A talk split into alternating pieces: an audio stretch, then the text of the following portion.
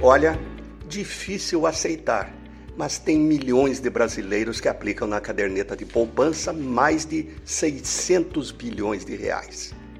11 mil tem mais de um milhão de reais lá.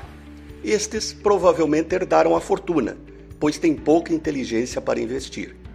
Há décadas a poupança é um péssimo investimento, perde da inflação.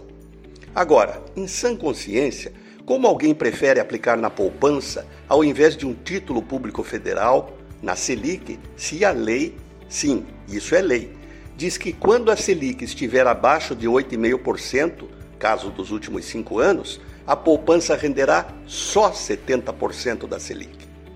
É certo que no título público incide IR, mas mesmo assim é muito melhor e sem risco, pois garantido pelo Tesouro Nacional. Antes não havia informação, mas hoje, com o mundo digital e interconectado, é injustificável aplicar na poupança. Eu teria vergonha de dizer. O título público é uma opção à caderneta quando a aplicação for de curto prazo, como guardar um dinheiro para um período desempregado, para uma cirurgia que o plano de saúde não cobre, para emergências. Agora, se a aplicação na poupança for para o longo prazo, para a aposentadoria, aí a diferença é mais gritante.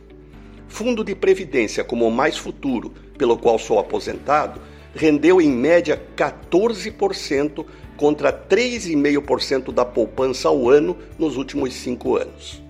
Quatro vezes mais e sem IR. Aliás, podendo abater na declaração tudo que contribuir.